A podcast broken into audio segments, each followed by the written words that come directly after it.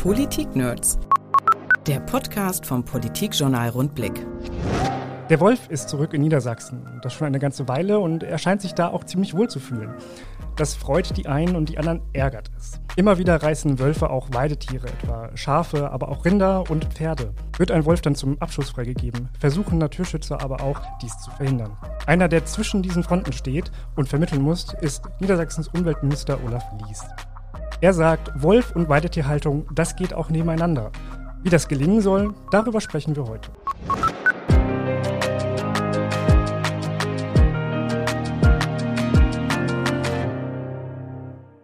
Mein Name ist Niklas Kleinwächter und ich freue mich hier im Podcaststudio des Politikjournals Rundblick unseren Umweltminister Olaf Lies von der SPD zu begrüßen. Schön, dass Sie da sind. Dankeschön. Beginnen wir mit einer ganz einfachen Frage. Mhm. Macht es eigentlich Spaß, sich in Niedersachsen mit dem Wolf zu beschäftigen? Na, es ist eine Herausforderung. Also vielleicht ist das Thema kompliziert, aber wenn Politik eine Aufgabe hat, komplexe Fragestellungen mit gesellschaftlicher, ähm, unterschiedlicher Einstellung anzugehen, dann ist das eine Herausforderung. Das finde ich positiv. Nur manchmal ist einfach das Emotionale, egal auf welcher Seite, übertrieben. Und ich finde, da müssen wir von runterkommen. Ein Wolf im Hermann-Löhns-Park, mitten in Hannover. Diese Schlagzeile ging vor kurzem durch die Medien. Ihr Ministerium hat diesen Vorgang und hat mhm. darauf hingewiesen, allerdings mit einem ganz, ganz großen Fragezeichen versehen. Was dachten Sie eigentlich, als man Ihnen von diesem Geschehen berichtet hat? Das hatte ich auch. Ein riesengroßes Fragezeichen. Dann haben wir überlegt, was machen wir jetzt? Also sagen wir nichts und untersuchen und irgendjemand wird sagen, ihr habt es bewusst verheimlicht sagen wir es und die werden sagen, ihr übertreibt. Das kann ja gar nicht sein. Und wir haben gesagt, wir machen einfach maximale Transparenz. Das, was wir als Info bekommen, geben wir weiter. Und ich kann es ehrlicherweise auch gar nicht beurteilen, will ich auch gar nicht, sondern ich will einfach, dass wir objektiv mit solchen Fragen umgehen. Haben wir gemacht, hat sich nicht herausgestellt, nicht bestätigt und dann kann man es auch wieder zurücknehmen. Mein Gedanke damals war, als ich davon gehört habe, das bringt jetzt nochmal ganz neuen Schwung in diese ganze Wolfsdebatte, weil es zumindest war mein Eindruck, so bislang immer diese Trennung gab zwischen mhm. den, den Städtern, die sagen, noch der Wolf ist doch ganz süß und nett und der soll da leben, und dann die Bevölkerung aus den eher ländlichen Gebieten, die den Wolf in ihrem täglichen Leben haben, die Weidetierrisse mhm. sehen. Und da dachte ich nun, das wird nochmal, äh, ja, jetzt, wo man plötzlich vielleicht doch persönlich betroffen ist, weil man einem Wolf auch in der Einriede begegnen könnte, äh, eine ganz andere Dimension einnehmen. Haben Sie das auch gedacht? Naja, ich, ich merke schon, dass wir ja nicht mehr nur im ländlich sind. Ländlich ist ja relativ in Niedersachsen. Ne? Also wir haben ja schon auch größere Orte dabei, wo auch, äh, sagen mal, die Nähe sichtbar wird, wo quasi auch Menschen, die im etwas urbaneren Raum leben, das wahrnehmen. Aber natürlich finde ich oft, ist das so eine Debatte so im vierten Stock mit Fahrstuhl in Hannover, da ist der Wolf was ganz Schönes und im Erdgeschoss mitten auf dem Land, da macht man sich große Sorgen. Und davon müssen wir wegkommen. Ich glaube, dass die, die in der Stadt leben, auch Verständnis für die Sorgen der Menschen auf dem Land haben müssen. Seit knapp 15 Jahren, habe ich jetzt mal nachgeschaut, gibt es Wölfe wieder in Niedersachsen. Freut Sie diese Entwicklung? Ja, die ist positiv. Also schon, finde ich, eindrucksvoll. Das ist ja nichts, wofür wir als Gesellschaft etwas getan haben. Das ist eine natürliche Entwicklung, die dann stattgefunden hat. Das ist positiv. Aber wenn man überlegt, dass es vor, vor ungefähr zehn Jahren das erste Rudel gab und wir heute 39 haben, dann ist das halt eine unglaublich schnelle Entwicklung. Und ich denke, dass Gesellschaft immer dann ein Problem hat, wenn etwas sich ganz schnell verändert. Und das, glaube ich, müssen wir immer wieder deutlich sagen. Es geht gar nicht gegen den Wolf, sondern gegen dieses Gefühl von, was passiert denn da eigentlich? Müssen da die Menschen noch anders mitgenommen werden? Muss man da mehr vermitteln, erklären? Ja, das versuchen wir, glaube ich, immer wieder. Das ist ja auch ein bisschen die Aufgabe in, in auch der Wolfsberater gerade in Schulen zu gehen, in Vereine zu gehen, den Menschen auf der einen Seite Angst zu nehmen und Faszination des Wolfs auch zu beschreiben, ähm, aber ich glaube, die, die äh, da mal weit von weg sind, die haben eben ein anderes Bild davon als äh, die, die das im Umfeld erleben und erst recht, das ist so. Ähm, und ich habe selber Tiere auf der Weide. Wenn ich morgens auf die Weide gehe und mir Sorge mache, ob meine Tiere noch da sind, dann kann ich das nicht vergleichen mit jemand, der sich in der Stand Gedanken macht, wie es wohl sein mag, wenn es Wölfe gibt. Was für Tiere haben Sie auf der Weide? Esel haben wir auf der Weide, ähm, Rinder haben wir auf der Weide. Ähm, also das äh, ja, ist schon so, wenn man jetzt mal überlegt, äh, was wir im Moment in den letzten Jahren auch in Bildern gesehen haben, auch etwas, wo man sich Sorgen macht, äh, könnte da auch mal was passieren. Und wie sieht das dabei aus? Haben Sie äh, die ganze Weide eingezäunt? Ja, wir haben die Weide eingezäunt. Ähm, das liegt aber auch daran, weil wir äh, auch äh, zwischendurch mal kleinere Tiere hatten, für die eben eh Schafsdraht rund um die Weide gezogen werden muss und auch der Elektrozaun dazugehört, weil es eben auch die Esel sind. Ähm, aber ähm, ich sehe natürlich mein Umfeld. Ich wohne ja mitten in einer landwirtschaftlichen Region. Rund um mich herum sind vor allen Dingen auch Weidetierhalter, die Rinder haben, die Milchvieh haben. Und das sieht da nicht so aus. Das geht auch gar nicht, weil wir nicht alle Weiden so einzäunen können, wie wir es vielleicht idealtypisch aufzeigen, wenn wir über die optimalen Randbedingungen für Schaf- und Ziegenhaltung denken. Die Kosten für den Herdenschutz sind ja eigentlich explodiert. So mhm. wie die Zahl der Wölfe zugenommen hat, sind mhm. auch da die Kosten gestiegen, exponentiell. Ist das noch zu rechtfertigen eigentlich, dass für, für dieses Tier so viel Geld ausgegeben werden muss? Na, wir haben in diesem Jahr ungefähr 5 Millionen, die wir ausgeben. Ähm, für Herdenschutzmaßnahmen, also Zäune oder Hunde, ähm, für Prävention also und auf der anderen Seite auch für die Rissentschädigung. Ähm, das ist schon, finde ich, noch in einem Verhältnis. Das kann man auch machen. Die Sorge, die ich habe, ist, wenn man verkennt, was an Herausforderungen kommt, wenn wir nicht so handeln würden, wie wir handeln. Wir sagen, Schafe und Ziegen werden eingezäunt äh, und die müssen auch wolfsicher eingezäunt werden, aber große Tiere wie Pferde oder wie Rinder, da ist die Herde der Schutz. Und das Beispiel haben wir mal ausgerechnet für den Landkreis Friesland und den Landkreis Wesermarsch. Wenn ich dort die Rinder, die dort wären, genauso einzäunen würde, wie wir das für Schafe und Ziegen sagen, dann wären das mehrere hundert Millionen Euro nur für zwei Landkreise, um Zäune zu bezahlen. Und da zeigt man, glaube ich, oder zeigt sich, glaube ich, dass wir auch nicht nur über die Frage, was muss sein, was geht, reden, sondern auch über die Frage, wie praktikabel ist denn das eigentlich? Da war ja nun die Argumentation, dass Pferde und Rinder große Tiere sind, in der Herde leben, sich gegenseitig schützen. Die, die Herde ist der Schutzwall sozusagen. Genau. Nun hat sich aber in der Vergangenheit gezeigt, dass das gar nicht so gut funktioniert. Also es wurden ja nun auch schon Pferde und Rinder mhm. gerissen. Welche Schlüsse zieht man denn daraus? Na, ich würde es umgekehrt beschreiben. In seltenen Fällen werden Rinder und Pferde gerissen. Das heißt, der Normalfall ist eben, dass die Herde der Schutz ist. Und wenn es dann zu Rissen bei Rindern oder Pferden kommt, dann ist der Wolf die Ursache und das Problem und dann gehört der Wolf getötet, damit wir weiter Weidetierhaltung haben. So hart wie das immer klingt, wenn man das sagt, aber es gibt da keine Alternative zu. Deswegen ist es so selten der Fall und deswegen müssen wir aufpassen, dass wir dann möglichst zügig reagieren, damit sich diese Form der Jagd eben nicht fortsetzt und am Ende auch auf die Jungen übertragen wird.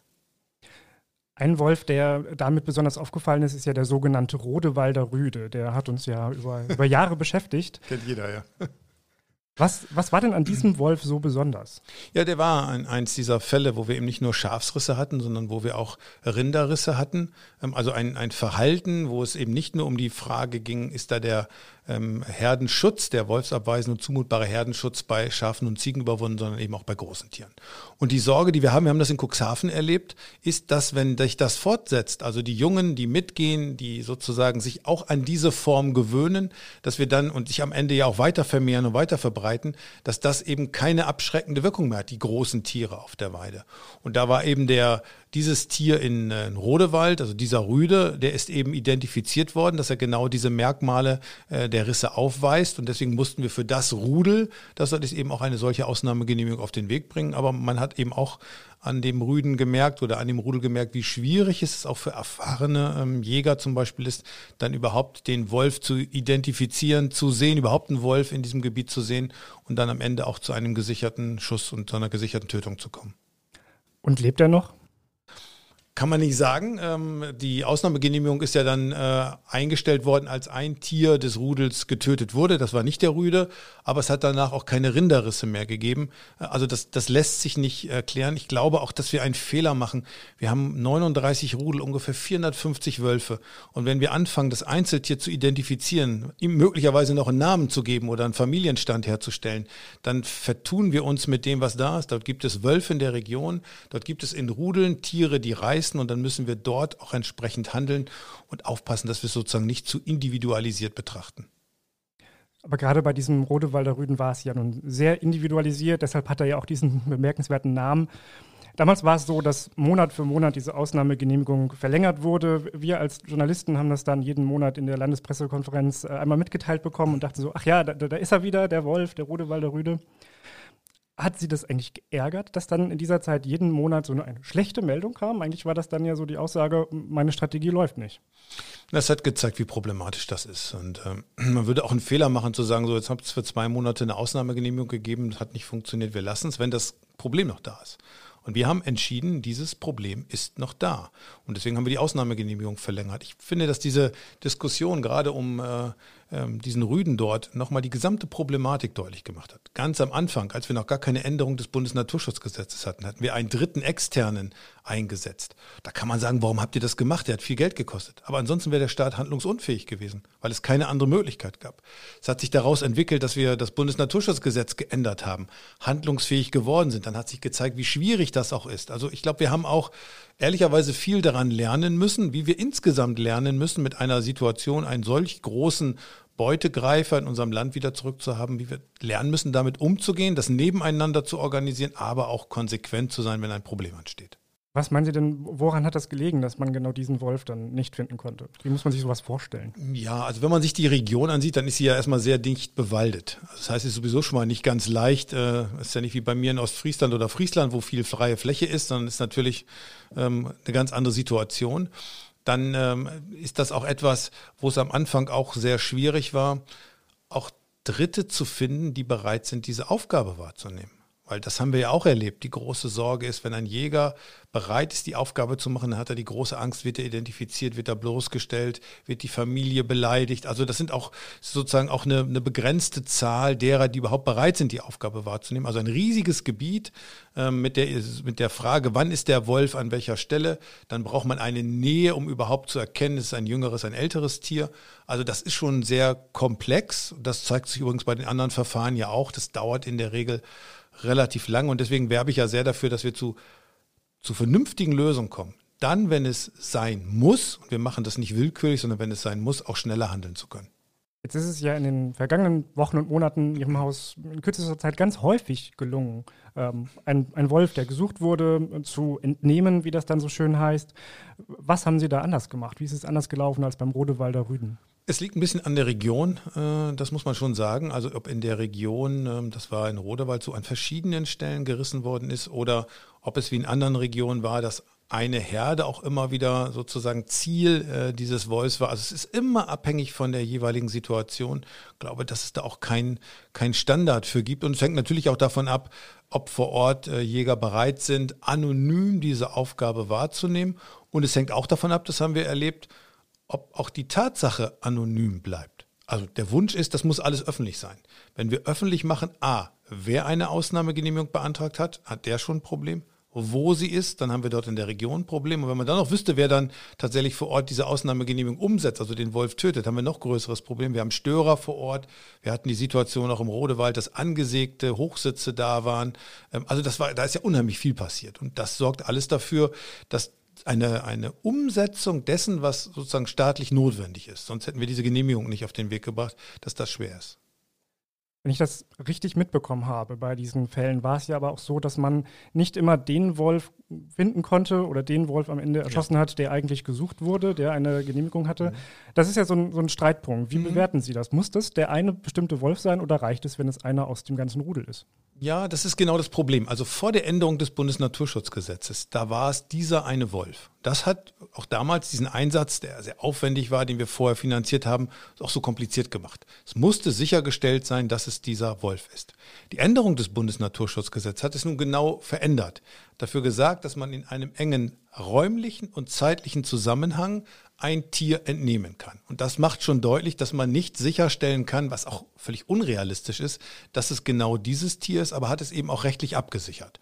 Und ich glaube, dass das eben auch eine Maßgabe ist, die man äh, haben muss. Und bei, bei so all der Kritik, die immer wieder kommt, das waren ja die falschen Tiere. Nochmal, wir haben inzwischen 39 Rudel, 450 Tiere. Als ich angetreten bin, 2017, hatten wir 10 Rudel. Also wenn der Eindruck entsteht, der Lies sorgt als Umweltminister dafür, dass der Wolf in seinem Bestand gefährdet ist, dann braucht man sich einfach, glaube ich, nur die Zahlen ansehen. Aber wir haben eben auch eine Verantwortung für Weidetierhaltung. Das ist Biodiversität, das ist Artenvielfalt, gelebte Vielfalt. Wir brauchen die Tiere auf der Weide und das dürfen wir nicht gefährden. Dieses neue Vorgehen bei der Entnahme der Wölfe hat ja auch für viel Kritik gesorgt. Die Grünen im Landtag haben jetzt schon angekündigt, werden sie machen, eine Klage einreichen beim Staatsgerichtshof. Ja, haben sie schon. Hm. Haben sie schon. Und ähm, dabei geht es ja darum, dass die Grünen gerne wissen wollen, wie diese Abschussgenehmigung aussieht. So war es mhm. ja beim Rodewalder Rüden auch. Das, auch. das war bekannt. Man konnte sehen, wer, wo, was. Ähm, das wollen sie jetzt gerade anders machen. Und sie wollen auch dafür sorgen, dass das ja ähm, nicht passiert, bevor der Abschluss erfolgt. Machen Sie sich da Gedanken über diese Klage oder nehmen Sie das gelassen zur Kenntnis? Nein, das, das nehme ich überhaupt nicht gelassen zur Kenntnis, weil ähm, das äh, obliegt dem Gericht am Ende zu entscheiden. Ähm, aber äh, diese Frage, wie wir gesellschaftlich damit umgehen, ist ja vielleicht gar nicht, gar nicht abbildbar in einer solchen rechtlichen Entscheidung. Ähm, also wenn wir quasi die Ausnahmegenehmigung veröffentlichen würden, dann müsste man ja erstmal jede ansehen. Wir machen ja tausende von Ausnahmegenehmigungen. Bezieht sich ja nicht nur auf den Wolf, sondern daran sieht man mal die Diskussion die anderen Ausnahmegenehmigungen niemand hinterfragt. Also wo auch geschützte Tiere entnommen werden müssen oder bis zu Krähen, die umgesiedelt werden müssen. Auch das sind Ausnahmegenehmigungen. Das interessiert keinen. Aber beim Wolf wird natürlich eine unheimliche Diskussion drauf gemacht. Und ich finde, wir müssen auch aufpassen, dass man nicht versucht, politisch Profit aus dieser Diskussion zu schlagen, sondern dass man sagt, naja, äh, wir werden in den nächsten Jahren immer mal wieder Wahlen und Regierungswechsel haben. An dem Thema wird sich aber nichts ändern. Wir werden einen Umgang damit schaffen müssen. Ähm, und deswegen finde ich, ähm, ist das eine, ist das interessant. Wir werden sehen, was das Gericht entscheidet. Das setzen wir auch um. Meine feste Überzeugung ist aber, wenn wir das, was sozusagen rechtsstaatlich notwendig ist und was wir uns nicht leicht machen. Wir sind ja auch durch verschiedene Gerichtsverfahren gelaufen, die das bestätigt haben. Wir haben auch aus Gerichtsverfahren gelernt, was wir anders machen müssen. Dann brauchen wir diese Grundlage. Wenn man das sozusagen jedes Mal öffentlich macht, jedes Mal von Gerichten prüfen lässt, was soll das für eine Grundlage sein? So, so, so kann man damit bei einer steigenden Population nicht umgehen. Das ist völlig unrealistisch. Aber wenn ein Gericht entscheidet, dass es sein muss, dann ist das so und dann muss man das auch respektieren. In dem Zusammenhang hat man ihn auch einmal Wildwestmanier vorgeworfen. Ist Olaf Lies der Sheriff der norddeutschen Tiefebene, der erst schießt und dann nachfragt? Also ich will nochmal die Zahlen nennen. Wir haben 450 Wölfe. Und wir haben ganz bewusst immer wieder gesagt, ist die Grundlage für eine Ausnahmegenehmigung da? Und diese Ausnahmegenehmigung ist etwas, was sehr aufwendig gemacht wird, was über viele Seiten geht, was eine, eine, Grundlage schafft, dass Gerichte auch darüber entscheiden können. Also das erinnert mich eher an einen Rechtsstaat, äh, wie wir das betreiben. Und ich glaube, das ist auch ganz wichtig. Das, was wir machen, ist rechtsstaatliches Handeln. Und Gesellschaft erwartet auch, dass wir diese Verantwortung wahrnehmen. Und die will ich auch wahrnehmen. Nun plant der Landtag ja gerade eine äh, Novelle des Jagdgesetzes, beziehungsweise die, Bundes äh, die Landesregierung und der Landtag gemeinsam mhm. wollen das äh, niedersächsische Jagdgesetz novellieren. Dabei soll nun auch der Wolf ins Jagdrecht aufgenommen werden. Warum? Ich habe vor, glaube ich, zwei Jahren schon mal gesagt, ähm, wenn der Wolf ins Jagdrecht kommt, ist das für mich unproblematisch. Ähm, in dem Zeitpunkt heute ändert sich gar nichts, wenn man es vernünftig macht, weil wir weiterhin eine Ausnahmegenehmigung brauchen und auch heute nach den Grundlagen, die wir ja im Gesetz haben, kein Jagdrecht brauchen, damit die Jäger einzelne Wölfe äh, dann töten können. Das ist dafür nicht notwendig. Ähm, wenn man mal in eine Phase kommt, wo man sagt, wir müssen auch in eine selektive regionale Bestandsregulierung kommen, dann wird man das Jagdrecht brauchen. Also die Entscheidung, den Wolf ins Jagdrecht zu bringen, ändert heute nichts, wenn wir es vernünftig machen, sonst könnte es problematischer werden. Aber im Grunde endet es nichts. Es ist eher etwas, äh, wo man heute eine Voraussetzung schafft für etwas, was möglicherweise irgendwann auch mal notwendig sein wird. Aber es ist für viele natürlich ein Signal. Und deswegen glaube ich, ist mal ganz wichtig, ähm, die Aufnahme ins Jagdrecht wir haben mehrere Arten, die im Jagdrecht sind, aber ganzjährig geschützt sind. Das ist sozusagen das Jagdrecht erweckt ja allein vom Begriff den Eindruck, als könnte ein Tier bejagt werden. Also ich glaube, dass die Assoziation damit schwierig ist. Und deswegen muss man das immer wieder erklären. Aufnahme Jagdrecht, ganzjährig geschützt, ähm, schafft im Moment keine besseren oder anderen Voraussetzungen, aber ich glaube, wir werden dahin kommen. Wir werden eine Situation bei weiterer Populationsentwicklung ja haben, wo man sagt, wir müssen auch in einigen Regionen, Niedersachsen ist so, die besonders betroffen sind, weil die Wolfsdichte im Vergleich zu anderen europäischen Regionen ein, ein Maß angenommen hat, was man sonst gar nicht kennt. Wir werden auch dann in eine Situation kommen müssen und sagen, wann ist eigentlich eine Zahl erreicht, so beschreibe ich es ja immer, wo die Akzeptanzgrenze einer Gesellschaft, und dazu gehören alle, überschritten ist. Und dann werden wir handeln müssen und dann wird man spätestens auch das Jagdrecht brauchen. Das passt sehr gut zu meiner nächsten Frage, denn es ist beim Thema Wolf dann jetzt ja auch immer von einer Ober- und oder einer Untergrenze die Rede. Mhm. Sprechen wir erstmal über die Untergrenze. Da gibt es ja diesen tollen Begriff äh, den, des günstigen Erhaltungszustands. Mhm. Was ist denn das?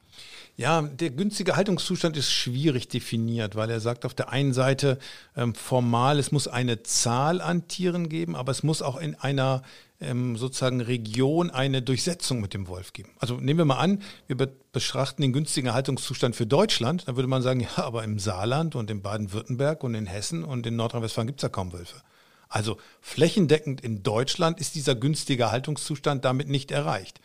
Regional muss man das anders betrachten. Und deswegen haben wir ganz bewusst, weil der Bund sich bisher auch geweigert hatte, es selber zu ermitteln, äh, ein Gutachten in Auftrag gegeben, mit dem wir genau diese wissenschaftliche Untersuchung machen wollen. Wie kann eigentlich in, im regional, äh, in einem regionalen Bereich, ähm, der ja nun wirklich groß ist, wenn ich Niedersachsen und vielleicht auch noch die angrenzenden Bundesländer nehme, wie kann eigentlich dort sichergestellt werden, dass der Wolf in seiner Population nicht gefährdet ist. Wie viele Tiere muss es eigentlich geben und damit auch wie viele Rudel, damit eine schwere Reude, äh, fünf Jahre Trockenheit, was auch immer so entstehen könnte, damit das nicht eine Gefahr für den Bestand des Wolfes ist. Und diese Zahl hätte ich gerne. Und das ist für mich die Untergrenze. Wir dürfen diese Zahl nicht unterschreiten, weil wir sonst rein theoretisch Gefahr laufen würden, dass der Wolf in seinem Bestand gefährdet ist. Und das versuchen wir zu ermitteln. Und deswegen ist sozusagen der günstige Haltungszustand ein schwierigerer Begriff als das, was wir definieren, um zu beschreiben, dass eine Untergrenze, die darf nicht unterschritten werden. Damit kann man vielleicht auch was anfangen. Aber rechtlich bindend wäre so eine regional festgelegte Untergrenze ja noch nicht, denn eigentlich wird doch die Zahl mhm. deutschlandweit ermittelt und dann an die EU weitergegeben, ob das erreicht ist oder nicht. Muss man da noch was tun? Ja, definitiv. Wobei nochmal, das ist ja die Untergrenze. Ich beschreibe ja auch eine zweite Grenze, die nenne ich dann Akzeptanzgrenze, weil ich sage, die Untergrenze heißt ja nicht, dass das das Limit ist können ja auch vielleicht doppelt so viele Wölfe haben, weil eine Region diese Zahl auch verträgt, weil es auch keine Konflikte gibt oder weil die handelbar sind, weil es natürlich zu vereinzelten Rissen kommt, aber keine, keine großen Konflikte ausgelöst werden. Diese Grenze ist für mich die entscheidend, nicht die Untergrenze. Die ist nur so eine rechtliche Absicherung, wenn es um die Entnahme oder die Tötung einzelner Tiere geht. Also diese Akzeptanzgrenze ist wichtig und jetzt wird die Aufgabe sein und das wird natürlich auch eine Aufgabe sein, der wir uns als Landesregierung auch in der Zusammenarbeit mit der Bundesregierung widmen, die europarechtlichen Spielräume für die Regionalisierung dieser Bestandsstruktur und möglicherweise eben auch der Struktur äh, dort handeln zu können, auszuloten. Und jetzt muss man sagen, jetzt äh, wäre es ja Zufall, wenn wir jetzt nicht Deutschland als föderales System ähm, ein Staat und 16 Bundesländer, sondern wir wären 16 einzelne Staaten, dann würde man ja plötzlich anders damit umgehen. Würde man sagen, Niedersachsen ist ja ein eigener Staat, also begrenzt sich das auf Niedersachsen alleine. Also die Struktur des Mitgliedstaats hat ja nichts mit dieser Frage äh, von Erhaltungszustand eigentlich zu tun. Und deswegen müssen wir alle europarechtlichen Spielräume nutzen, um deutlich zu machen, dass ich einfach auch nicht bereit bin zu akzeptieren, dass man die Population Niedersachsens so lange in der Dimension unberücksichtigt lässt, wie es im Saarland kein Wolf gibt. So, das kann ja, das kann ja keine Antwort sein. So, und da, da werden wir ran müssen. Da ist tatsächlich Handlungsbedarf. Ähm, ich schätze mal, sowohl in der Diskussion mit der europäischen Ebene, aber ich würde auch sagen, in der Möglichkeit, die uns der Bund regional eröffnen muss. Wie genau können Sie denn beziffern, wie viele Wölfe wir in Niedersachsen oder in Deutschland haben? Haben Sie da wirklich verlässliche Zahlen? Ja, also sehr verlässlich. Die Jägerschaft, die Landesjägerschaft macht ja für uns das Monitoring und wir haben, äh, jetzt wüsste ich nicht, ob es auf, auf den Rudel genau stimmt. Ich gehe mal davon aus, weil es sehr präzise ist, weil Losungen untersucht werden, weil gezählt wird, weil Kameras, also äh, Bildkameras ausgewertet werden und wir die, die Entwicklung auch sehen. Danach haben wir jetzt 39 Rudel, einzel, einige einzelne Tiere und in der Größenordnung damit 450 Wölfe nur in Niedersachsen. Und bundesweit, weiß man das da auch so genau? Ja, das ist ein bisschen schwierig, weil in der Regel die Zahlen, die dann auch noch an die EU gemeldet werden, auch noch veraltet sind. Also sie müssen aktualisiert sein. Man kann natürlich sagen, wir haben in Mecklenburg-Vorpommern, äh, in Brandenburg und Sachsen, äh, Sachsen-Anhalt, nicht Sachsen, auch nochmal eine stärkere Population. Man kann sagen, in Nordrhein-Westfalen haben wir vier Wölfe. Also das zeigt, glaube ich, schon, äh, dass wir einen Verdichtungsraum haben. Ähm, und so ist eigentlich maßgeblich für mich die Zahl, die wir hier haben, äh, mit den angrenzenden Bundesländern. Und was hilft mir eine Diskussion, wie viele Wölfe wir insgesamt haben und wie viele davon in Bayern und in Nordrhein-Westfalen sind? Was hat das mit der Belastung und der Akzeptanz in Niedersachsen zu tun? Und da muss man, glaube ich, irgendwann mal hinkommen, dass man sagt, diese Festlegung und Feststellung national, die muss man mit der EU besprechen und Lösungen finden. Und zwar nochmal nicht, um den Wolf zu gefährden, sondern die Akzeptanz zu sichern. Die CDU-Fraktion hier in Niedersachsen hat äh, kürzlich gefordert, dass es beim bundesweiten Wolfsmonitoring noch mehr Transparenz geben muss. Dass ähm, die Zahlen verlässlich gemeldet werden, dass es genau zu diesen Verzögerungen, die Sie eben ja auch schon angesprochen haben, nicht mehr kommt.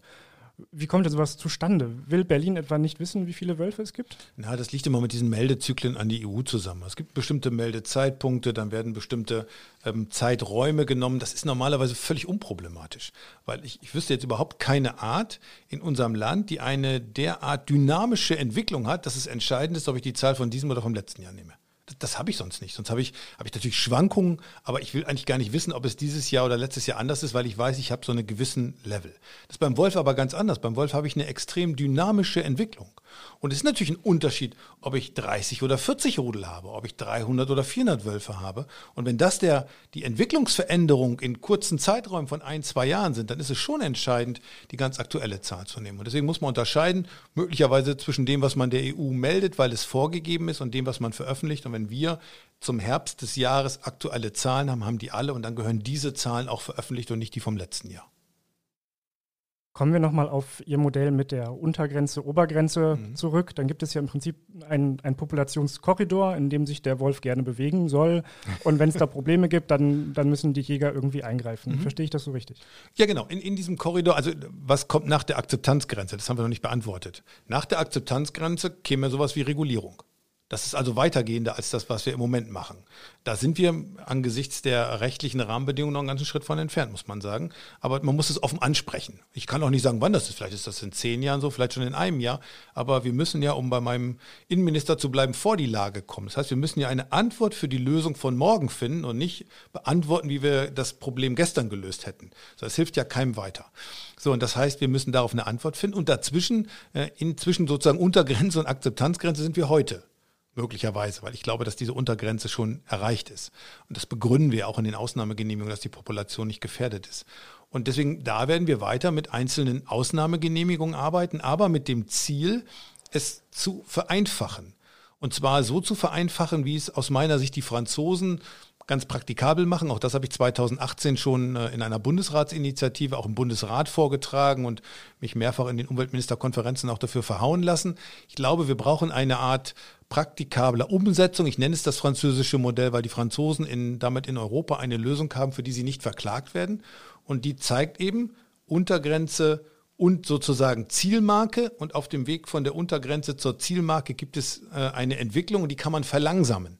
Also ich will einen damit begonnenen Anstieg der Population, aber ich kann ihn verlangsamen. Und diese Diskrepanz, also wenn es äh, 20 mehr bedarf, aber 50 mehr sind, dann habe ich 30, die sozusagen in dieser Quote sind. Und mit diesen 30 kann ich nicht willkürlich umgehen, also kein Regulieren, aber ich kann flexibel handeln, wenn Gefahr in Regionen drohen.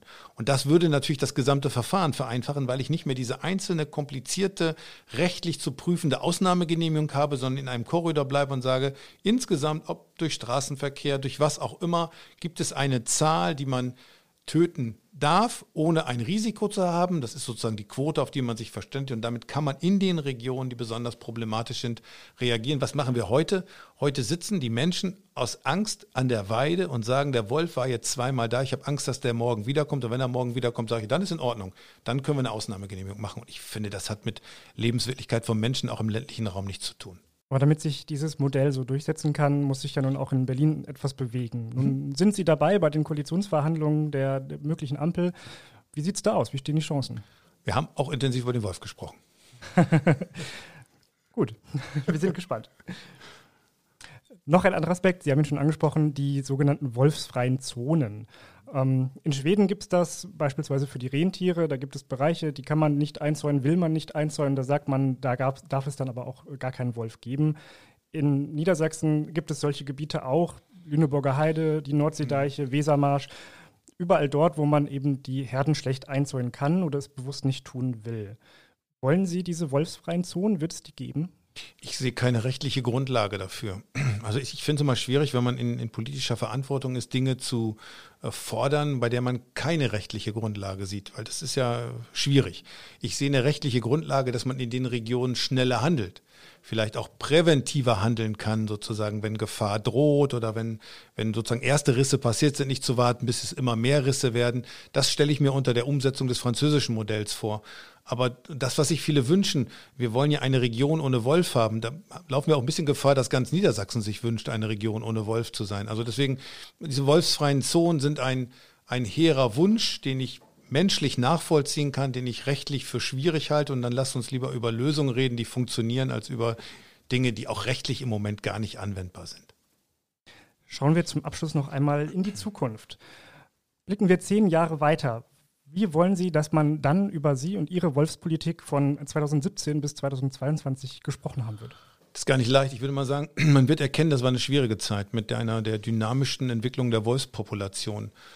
Viele haben damals unterschätzt, äh, dass man nicht warten darf, bis das Problem immer größer wird, sondern dass man auch handlungsfähig sein muss äh, und äh, haben kritisiert, was eigentlich hinterher ganz normal war. Und heute, also zehn Jahre später, ist es völlig normal, dass der Wolf auch in seinem Bestand reguliert wird, weil wir eine gesunde Population haben. Aber wir haben auch gemerkt, wenn wir zu lange gewartet haben mit dieser Regulierung, ist der Wolfsbestand in einer Größe, dass er kaum noch regulierbar ist. Also wir haben zehn Jahre später gelernt, äh, dass der Weg, äh, der kritische Dialog zwei in dieser Zeit richtig war, aber dass wir auch gelernt haben, dass vieles viel zu emotional und viel zu kritisch diskutiert wurde und ein praktikabler, vernünftiger Umgang der Artenschutz und gesellschaftliche Akzeptanz verbindet möglich ist. Olaf Lies, Niedersachsens Umweltminister, ist davon überzeugt, dass ein Nebeneinander von Wolf- und Weidetierhaltung möglich ist. Er möchte dafür eine Ober- und auch eine Untergrenze für den Wolf, aber wolfsfreie Zonen sieht er eher kritisch, glaubt, dass das rechtlich nicht umsetzbar ist. Vielen Dank, Herr Lies, für Ihren Besuch und das Gespräch. Gerne, ich danke Ihnen. Politik-Nerds. Mehr Infos unter rundblick-niedersachsen.de.